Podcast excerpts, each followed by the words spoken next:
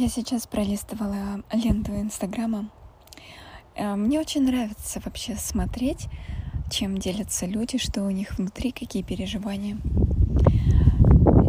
И все стараются что-то извлекать из себя полезное, что-то советовать, как сделать правильно, как э, э, помочь людям избежать каких-то ошибок, как их научить, делятся эмоциями, делятся переживаниями. В общем, а такие щедрые, делятся всем подряд.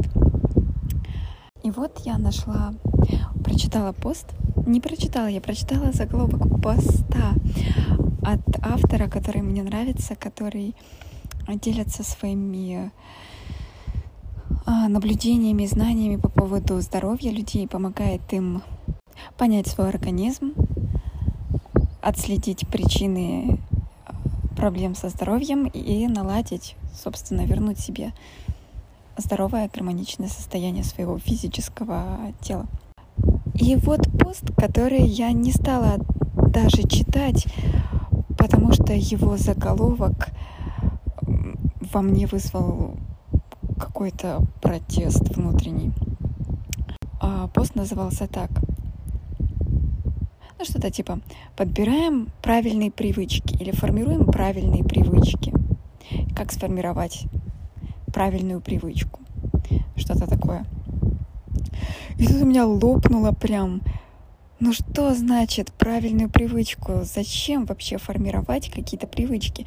Люди пытаются э, отказаться от привычек. Люди привыкают к чему-то, а потом им сложно перестроиться. Потом у них возникают какие-то другие э, надобности, другие э, желания, другие состояния. И им нужно, им эти привычки мешают. Зачем самостоятельно, сознательно создавать эти привычки, если можно быть совершенно свободным и не ограничиваться каким-то за, заранее выученным макетом поведения, шаблоном, а можно поступать сразу так, как этого хочется. Да, мы боимся делать какие-то ошибки и думаем, что сейчас накосячим что-то, и все у нас получится не так. Ну так и начинайте тренироваться на простых вещах. И каждая ситуация каждый вопрос, каждая задача — это не сама по себе задача, это некоторое задание, совокупность условий, которые окружают нас в настоящее время, возможности, которые у нас имеются в данный момент. И так как мы не э, куст картошки, который стоит на месте, обдувается ветром каждый день и ничего больше не делает, мы можем перемещаться, мы можем взаимодействовать друг с другом, мы ходим на работу и ходим развлекаться куда-то. Мы ищем себя, мы анализируем, чего мы хотим, к чему мы стремимся. У нас постоянно меняются среда обитания, наше окружение.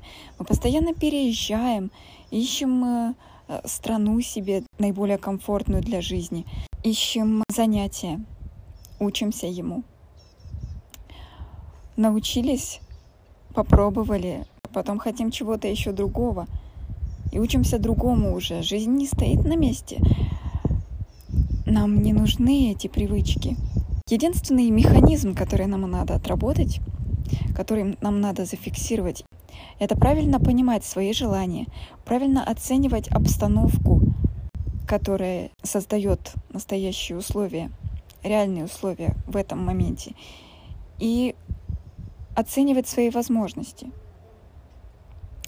И вот, вот эти вот навыки, те, которые в жизни, в любой ситуации, они выведут, помогут сделать все наилучшим образом, независимо от задачи. Любое желание, которое мы хотим, мы можем сделать это максимально эффективно если будем четко понимать, чего мы хотим, быть внимательным к окружающей обстановке, к деталям, то есть уметь достоверно оценить ситуацию и оценить свои возможности.